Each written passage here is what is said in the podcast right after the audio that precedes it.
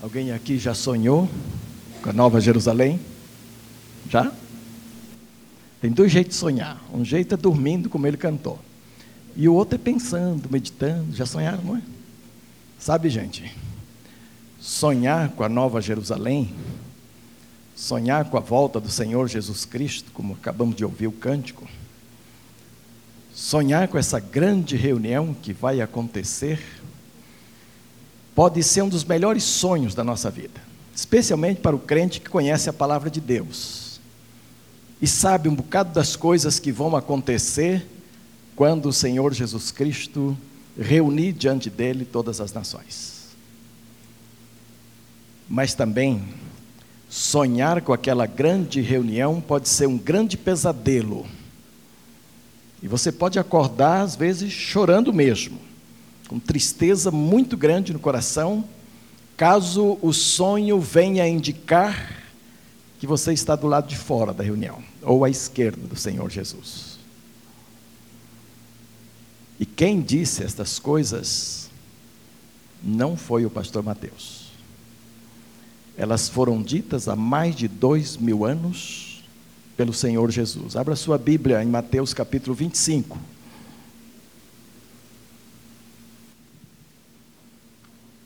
Mateus capítulo 25, versos 31 em diante.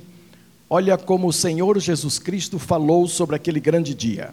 Mateus capítulo 25, verso 31 em diante. Veja lá. Quando o Filho do Homem vier em sua glória, e todos os santos anjos com ele, então se assentará no trono da sua glória. Todas as nações se reunirão diante dele, e ele apartará uns dos outros, como o pastor aparta dos bodes as ovelhas. Ele porá as ovelhas à sua direita e os bodes à sua esquerda. Então dirá o rei aos que estiverem à sua direita: Vinde, benditos de meu Pai, possuí por herança o reino que vos está preparado desde a fundação do mundo. Pois tive fome e me deste de comer, tive sede e me deste de beber, era forasteiro e hospedaste-me, estava, estava nu e vestiste, uh, enfermo e me visitastes, preso e foste ver-me. Então perguntaram os justos: Senhor, quando é que te vimos com fome, te demos de comer, ou com sede, te demos de beber? E quando te vimos forasteiro e te hospedamos, ou nu e te vestimos? E quando te vimos enfermo e preso e fomos ver-te? Ao que lhe responderá o rei: Em verdade vos digo que quando fizeste a um destes meus pequeninos irmãos, a mim o fizestes. Então dirá também aos que estiverem à sua esquerda: Apartai-vos de mim, malditos, para o fogo eterno, preparado para o diabo e os seus anjos.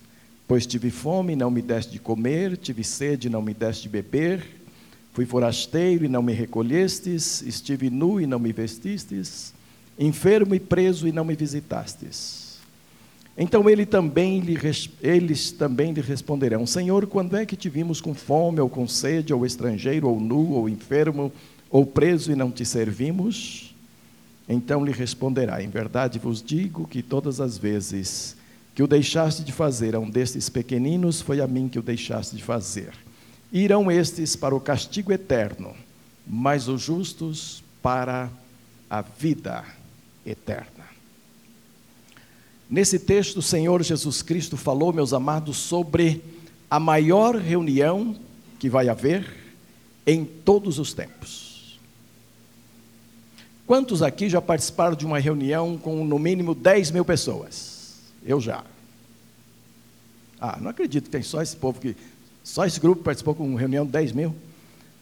Olha, eu estou falando de reunião política, sociabilidade, futebolística, qualquer reunião que você já foi no Maracanã? Então, quantos já participaram de reunião com mais de 50 pessoas? Levante sua mão. Ah, claro. 50 mil. Mais de 50 mil pessoas. Tem alguém aqui que já participou de uma reunião com mais de 100 mil pessoas? Vamos ver. Tem, olha aí. Tem, tem sim. Será que tem alguém que já participou de uma reunião com mais de 200 mil pessoas? Tem. Tem. Um milhão. Tem gente aqui que já participou de uma reunião com um milhão de pessoas. Deixa eu dizer para você que isso é fichinha diante dessa reunião aqui, viu? Mas ó, não chega nem aos pés. Qualquer reunião que você possa participar nesta terra aqui não chega nem aos pés desta reunião que Jesus fala aqui. Quer ver uma coisa? Veja o verso 32. Todas as nações se reunirão diante dele, e ele apartará uns dos outros, como o pastor aparta dos bodes as ovelhas. Todas as nações. Mas tem mais. Se você for olhar, isso aqui é a escatologia. Se você for olhar a escatologia de um modo geral na Bíblia, nós vamos ter esses estudos daqui, dentro de pouco, em nossa igreja, de novo, já fizemos uma ocasião quando chegamos aqui.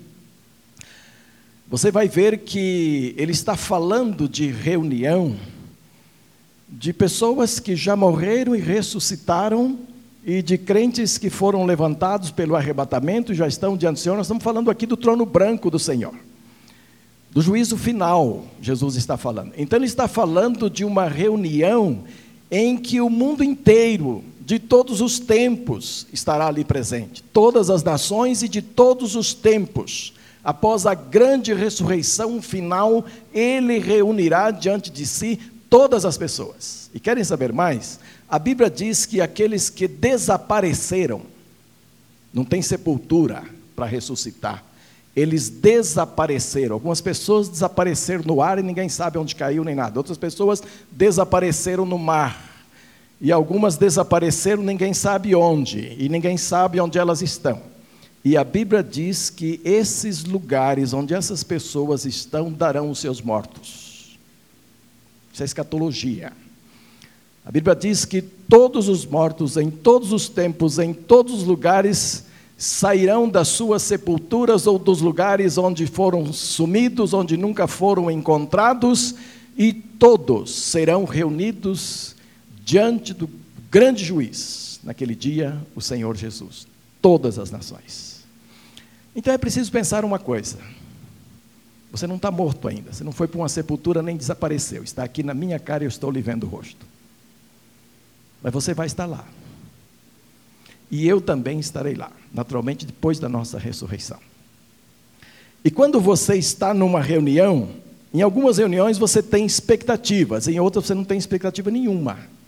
Porque de repente você não vai ser chamado para nada, você vai ser notado, não vão saber que você está lá, apenas sabe que você pagou um bilhete e entrou e é só e tudo isso é o que sabe a respeito de você. Mas há reuniões que você vai com expectativa. Às vezes você vai dar uma palavra, você vai abraçar o, o chefe da reunião, o aniversariante e tal, você é torcedor do time, você vai ou chorar ou se alegrar, e muitas coisas vão acontecer com as suas expectativas. E há reuniões que a gente tem expectativas que podem ser totalmente frustradas. E há reuniões que as expectativas podem alcançar êxito em cima delas. Eu fui para uma reunião uma vez, eu tinha 17 anos. E a minha expectativa era muito grande naquela reunião, porque eu tinha pedido a Deus que Ele não me deixasse ser convocado naquela reunião para o serviço militar. Naquela época, com 17 anos, a gente se alistava e fazia lá uma ficha toda e depois era chamado e servia ou não ao exército. E eu tinha dito a Deus que eu não queria servir ao exército. Eu garanto para vocês que não tinha rebeldia nenhuma nisto. A primeira razão é que eu era rimo de família, e eu coloquei na minha ficha que eu era rimo de família. E a segunda razão é que eu tinha entrado para um curso de teologia, eu fiz dois cursos de teologia, e eu tinha entrado para um seminário menor naquela ocasião, um seminário em que eu estudava em casa 11 meses e passava um mês interno ah, lá em Bauru, hoje Faculdade Teológica em Bauru, naquela época Instituto Bíblico de Bauru, foi meu primeiro curso de teologia. E eu estava tão entusiasmado com a minha chamada e tão entusiasmado em servir ao meu Senhor, que se o exército, se o serviço militar entrasse, eh, eu perderia um ano daquele curso.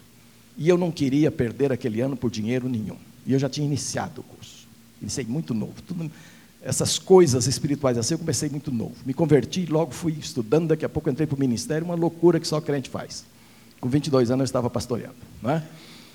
E eu pedi para Deus que eu não fosse convocado para servir o exército. Mas lá estava eu, com a ficha completa, medida de coturno, medida de, de farda, tudo pronto. E quando cheguei na cidade, não era minha cidade, minha cidade era muito pequena para isso, então a coisa acontecia numa cidade vizinha, uma cidade maior. E eu fui para lá e a grande reunião começou a acontecer. Os jovens começaram a aparecer, havia jovens da região toda, alguns eu conhecia, outros não. E daqui a pouco uma autoridade se levanta sobre nós numa plataforma mais alta do que esta e começa a chamar nomes indicar. Uns iriam para cá, os outros para lá, um para cá, outro para lá, um para cá, outro para lá. De repente eu estava na esquerda daquele sujeito que estava chamando. Eu disse: me parece um bom lugar se a Bíblia estiver correta, porque quem está tá à esquerda não entra, não é? E eu fiquei à esquerda daquela autoridade e eu disse: por enquanto as coisas estão correndo bem, quem vai para a esquerda não entra na festa, não é? E aquele grupo da direita foi ficando maior do que o grupo da esquerda. E eu falei, está ficando melhor, porque geralmente os dispensados são menos do que os maiores. Não na Bíblia, eu acho, mas naquele caso sim, a gente conhecia um pouco.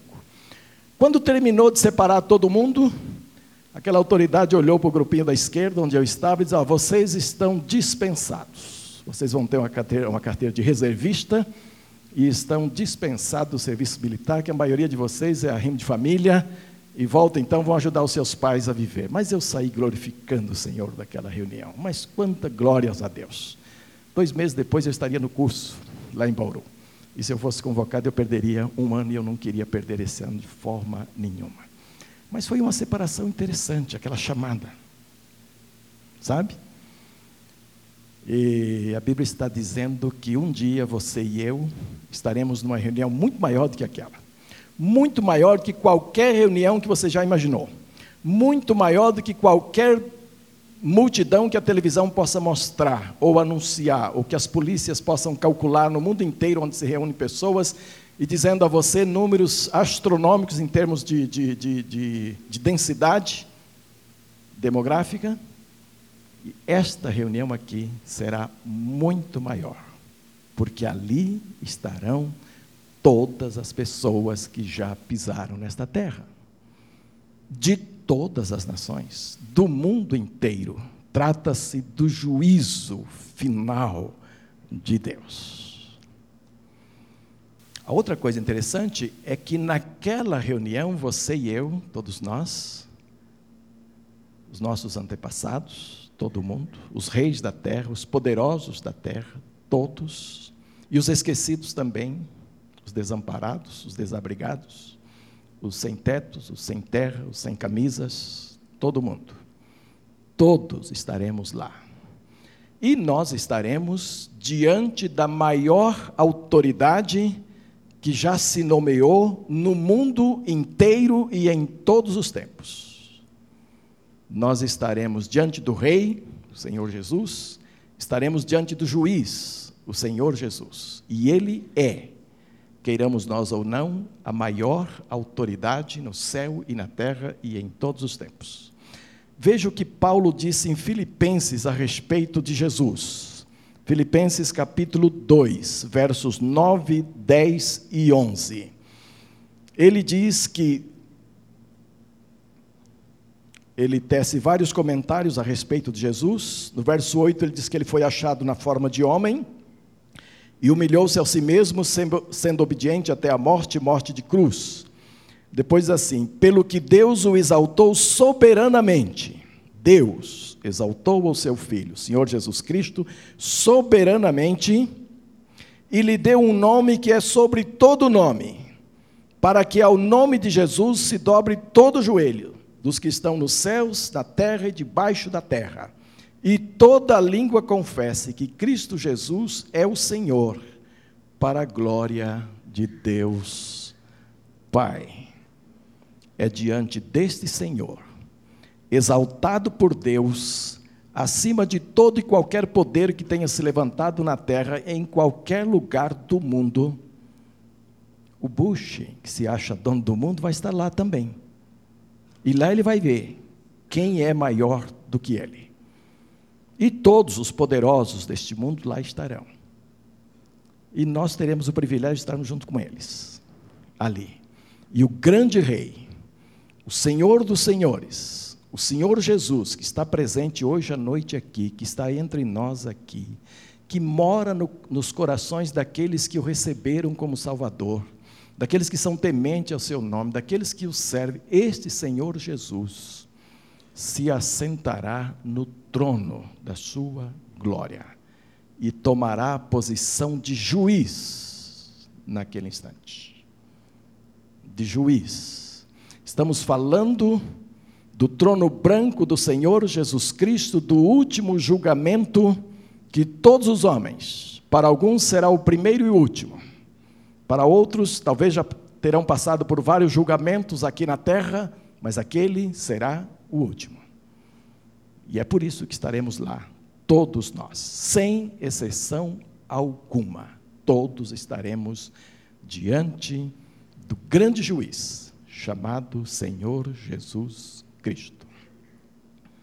Só tem coisas grandes aqui nesse texto. Outra coisa grande aqui é que ah, acontecerá naquele instante ali a maior divisão entre os homens.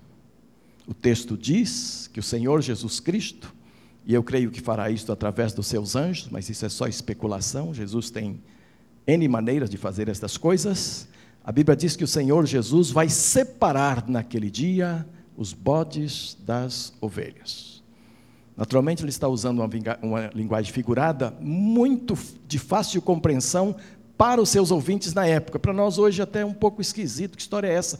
de separar bodes de ovelha, nós entendemos muito pouco ah, dessas criações de gado pequeno e tal, porque não é tão comum aqui no Brasil. Mas lá na Palestina era muito comum, a Palestina é cheia de pastores que cuidavam das ovelhas. E o que a gente aprende a respeito é que muitas vezes bodes eram criados junto com ovelhas e, e cresciam juntos e pastavam juntos. Mas especialmente na estação fria, que vai, vão mais de sete meses em todo o ano ah, na Palestina, e às vezes chega a ser quase que o ano inteiro de frio, naquelas noites friorentas, o pastor tinha que separar os bodes das ovelhas, sabe por quê? Sabe por quê? Porque os bodes não produzem lã. Eles são assim, o pelinho deles é muito pouquinho. E eles sentem muito frio. Então, o curral para os bodes era um curral diferente dos curral das ovelhas. As ovelhas têm proteção própria. E no inverno não se corta a lã das ovelhas, não se colhe a lã, se colhe ah, no tempo seco, no tempo quente, no verão. Ah, e então o pastor separava os bodes das ovelhas para que os bodes pudessem ser melhor protegidos do frio e também porque os bodes de vez em quando resolvem brigar com as ovelhas, são mais fortes, machucam as ovelhas. Isso acontece um pouco aqui no nosso Nordeste também. Né? Ah, então o Senhor Jesus Cristo usa esta figura tão conhecida para dizer que naquela grande reunião, o Senhor Jesus separará os homens uns dos outros, colocando alguns à sua direita e outros à sua esquerda, que Jesus chama de ovelhas à direita e bodes à sua esquerda. E então vai se formando duas grandes multidões, as duas maiores multidões de todos os tempos, porquanto todos os homens naquele dia serão separados uns dos outros. Eu quero lembrá-lo mais uma vez que eu estarei lá. Eu não tenho dúvida quanto a isto. Eu estarei lá. Assim como eu estive lá no exército. Lá eu fiquei na esquerda. Né? Vamos ver depois. Mas eu estarei lá. Agora eu quero dizer que você estará também. Eu não estarei sozinho. Nós estaremos ali, todas as pessoas do mundo inteiro. E a impressão que eu tenho é que os anjos estarão fazendo esse serviço, e então, enquanto o rei está se instalando no seu trono, e talvez ouvindo instru nós ouvindo instruções, uma mão angelical, uma mão guiada por Deus vai tocar o seu ombro e vai te conduzir, alguns para a esquerda, outros para a direita. E eu gosto de sonhar, não só dormindo, mas eu sonho também imaginando coisas. E então eu fico aqui sonhando, imaginando a grande movimentação naquela hora de anjos conduzindo pessoas, umas passando pelas outras, cruzando com as outras, umas indo para a esquerda e outras indo para à direita. E talvez uma corrente de anjos, assim, no meio, separando uns do outro. Como os policiais fazem de vez em quando, fechando um local que não pode ser invadido, não permitindo a invasão. E esta divisão estará acontecendo. Será a maior divisão entre os homens que nós vamos vivenciar um dia. Então os grupos serão formados. Um grupo estará à direita do Senhor, outro grupo estará à sua esquerda. Como nesse texto tudo é muito grande, ali esses dois grupos vão ouvir a maior sentença de todas as suas vidas. E para alguns será também a melhor, e para alguns será também a pior. Não só a maior, na sua intensidade, no seu conteúdo, no seu valor, mas também a melhor e também a pior. E então a Bíblia diz que o Senhor Jesus vai olhar para o grupo que estiver à sua esquerda e vai dizer: Ide malditos. Olha que palavras pesadas que o Senhor Jesus disse que vai ser. Como foi Jesus que falou, eu não tenho o direito de diminuí-las. Eu não tenho o direito de torná-las mais brandas nós não temos o direito de diminuir aquilo que o Senhor Jesus Cristo disse que é. Há uma tendência nas igrejas hoje, e eu escrevi isso na pastoral de hoje, há uma tendência de alargarmos a porta que o Senhor disse que é estreita.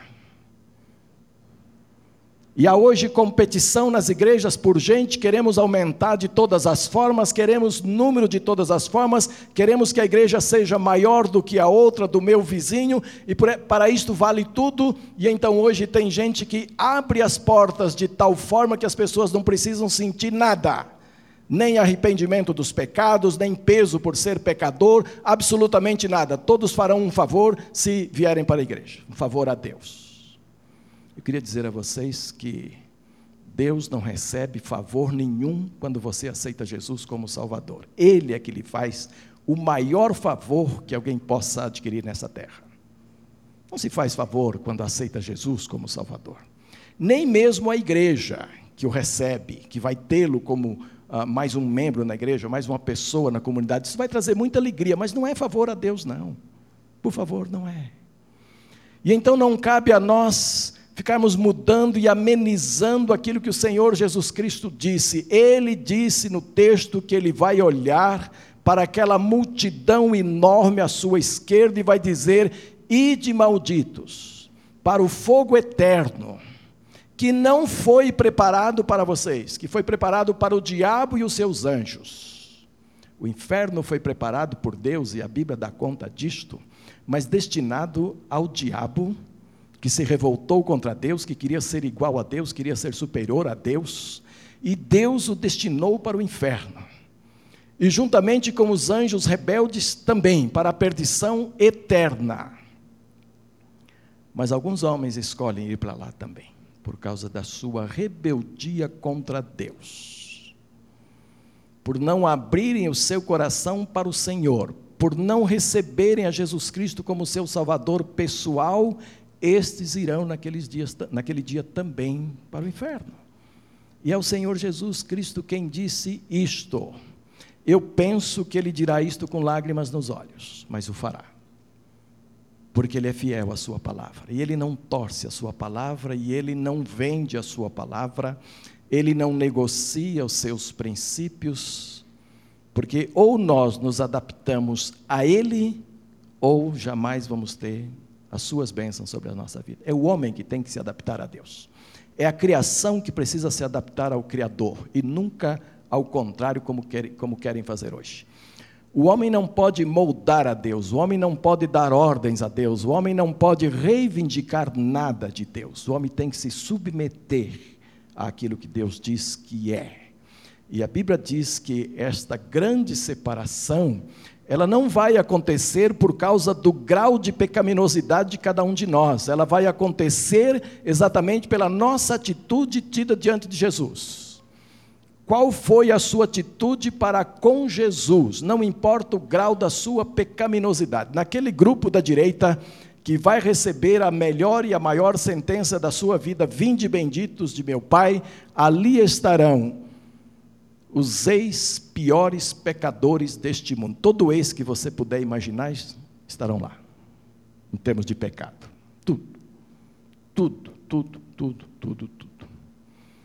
Pessoas que se encontravam lá no mais profundo lamaçal do seu pecado e que de lá olharam para o Senhor Jesus e deram sim ao Senhor Jesus Cristo, foram purificados, lavados e transformados no sangue de Jesus, estarão ali à direita, ouvindo: Vinde benditos de meu Pai.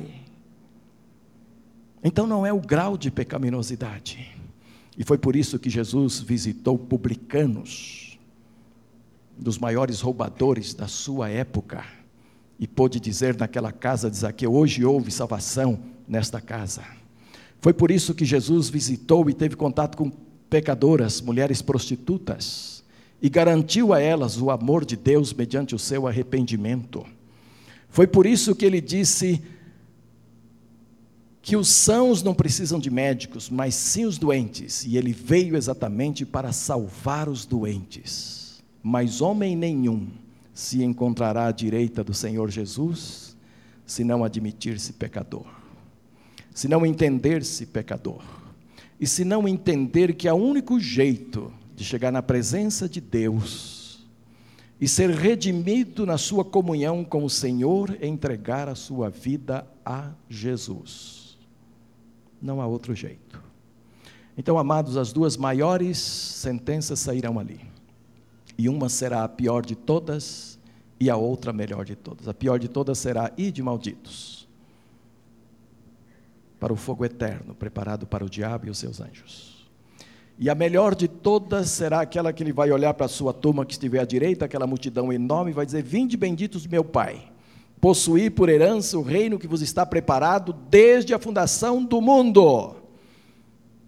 Meu irmão, se você ama o Senhor Jesus Cristo, saiba que Ele tem um projeto que inclui a sua vida desde a fundação do mundo. Ele te amou desde a fundação do mundo. E Ele nos escolheu em Cristo Jesus, isto é, escolheu a todos que optarem pelo Senhor Jesus, mesmo antes da fundação do mundo. E é naquele dia que Ele estará nos conduzindo para esta vida eterna sem fim e de alegrias eternas da presença do Senhor. É a partir dali que estaremos para sempre livres dos toques de Satanás, de Satanás, dos dedos do inimigo, das acusações do inimigo e das limitações desta terra. Portanto, a partir dali estaremos vivendo a eternidade com o Senhor Jesus. Agora, meus amados, enquanto não estivermos lá, eu queria dizer que esta divisão ela existe, ela está entre nós hoje ela só será concretizada naquele dia, na presença do Senhor Jesus, quando Ele fará esta grande separação. Mas, na verdade, Deus olha, Deus olha do céu à terra hoje, e olhando a humanidade toda, Ele, ele vê e percebe e sabe quais são aqueles que estarão naquele dia à direita, e quais são hoje aqueles que, se fosse hoje esse dia, estariam à esquerda. Só há uma boa notícia com a qual eu quero encerrar esta minha palavra hoje à noite. É que hoje, se você se encontra numa condição em que o seu coração mostra claramente que se isso estivesse acontecendo hoje, você estaria à esquerda do Senhor Jesus e iria ouvir a mais triste sentença já pronunciada no, na história do mundo inteiro, de ir para sempre viver uma eternidade perdido, separado de Deus para sempre, como o diabo e os seus anjos. Eu quero dizer que hoje você pode tomar uma decisão de sair do lado esquerdo do Senhor Jesus e vir para o lado direito. Estar ao lado direito do Senhor Jesus. E isso não depende de muita coisa, não. E não é baratear a mensagem, não, porque depende de uma coisa muito difícil, que aos homens é muito difícil fazer: é reconhecer-se pecador, reconhecer-se incapaz de produzir a sua própria salvação reconhecer-se incapaz de fazer um só favor a Deus que possa lhe garantir a salvação, porque não há nada que você e eu possamos fazer que venha garantir a nossa salvação em Cristo Jesus. A Bíblia diz que as nossas justiças são como trapos de imundícias diante de Deus, não valem nada. Para salvação, não. Para salvação é preciso uma atitude muito difícil para seres humanos, porque nós somos orgulhosos por natureza. Nós somos altivos por natureza. Nós temos orgulho no nosso coração por natureza, por fruto do pecado. E nós somos rebeldes no nosso coração por fruto do pecado. E é preciso dizer não a isto. É preciso renunciar a isto. É preciso dizer, Senhor, eu sou pecador e eu quero a tua misericórdia para estar naquele dia do lado direito. Eu aceito Jesus como o meu substituto. Eu aceito o sacrifício de Jesus como a única obra capaz de me tirar do lado esquerdo e me colocar do lado direito. É preciso isso. Eu fiz isso, eu tinha 17 anos. E eu quero dizer para vocês que eu era um religioso. Eu só não nasci dentro da igreja porque não tinha berço suficiente lá. Eu nasci em casa mesmo. Parto normal dentro da minha casa. Não foi nem no hospital. Mas a partir daí, meus 15 dias, já estava dentro da igreja, sendo apresentado e cresci na igreja o tempo todo. E era um menino até direitinho, viu? Com alguns defeitos que todos têm, mas era direitinho. Mas aos 17 anos eu senti a miséria de ser pecador. E eu senti o peso do pecado. Eu senti o peso de de não ter em mim ainda a paz de Jesus e o próprio Senhor Jesus que garante a minha salvação. Eu estava sozinho, não era uma reunião como esta. E nem havia uma mensagem como esta. Era eu e Deus com a palavra, lendo a palavra. E ali no meu quarto eu me ajoelhei e entreguei minha vida a Jesus. Que diferença! Daí eu penso que haverão muitos religiosos do lado esquerdo do Senhor Jesus. Gente fina, religiosos de verdade, religiosos bem intencionados, religiosos fiéis às suas igrejas, às suas denominações, às suas normas religiosas, mas que apenas eram religiosos e que não passaram por uma experiência transformadora de entrega da vida a Jesus. O que vai decidir naquele dia é o que é que você fez de Jesus. O que significa Jesus para você? Enquanto Jesus não significar o Salvador para você, o Senhor da sua vida, ele não significa nada. É um homem qualquer. E é por isso que as filosofias deste mundo o comparam a outros homens. A outros homens. Mas para aqueles que o recebem como Salvador, é diferente. A Bíblia diz que a todos quantos o receberam como Salvador, deu-lhes o poder de serem feitos filhos de Deus, isto é, herdeiros da glória de Deus. Pense nisso enquanto vamos refletir uma música muito bonita neste momento. Pense se essa grande reunião tivesse acontecendo hoje, durante esta música, imagine em que lado eu estaria hoje. E eu volto a falar com você daqui a alguns minutos.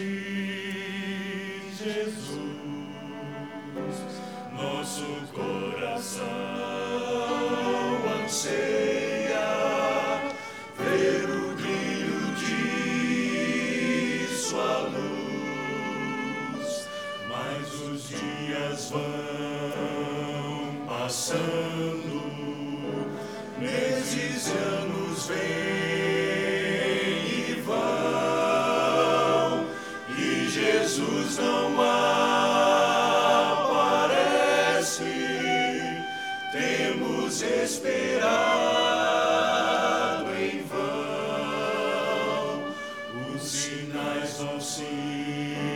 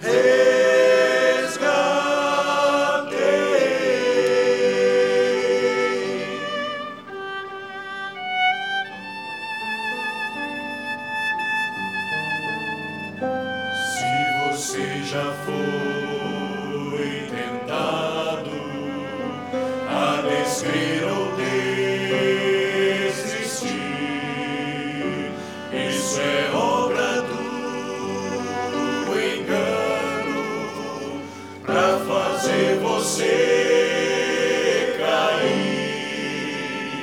Já está chegando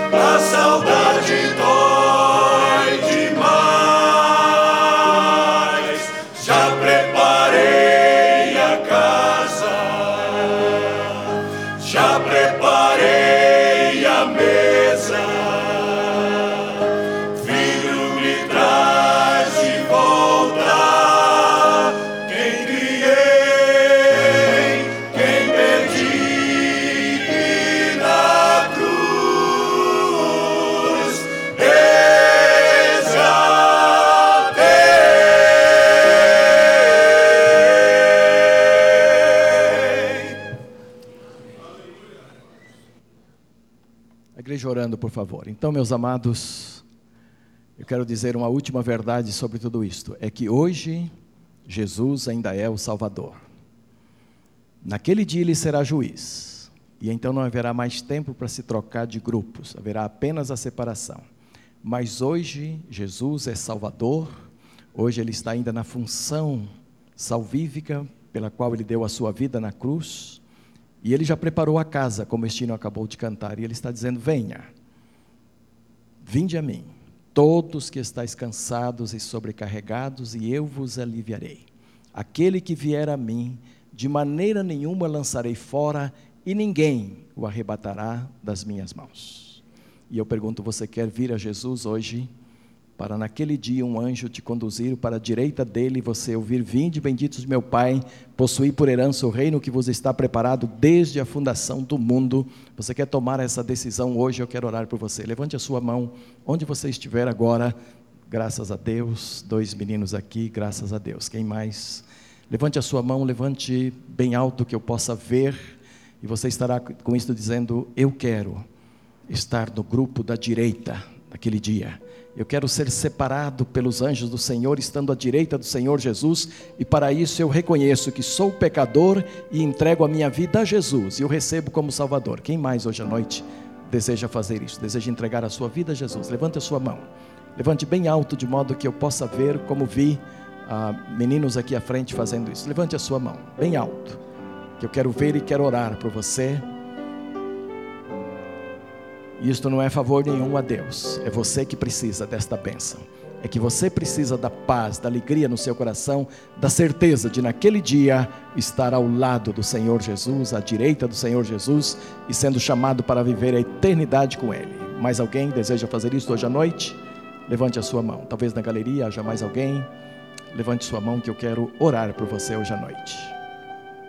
Ok?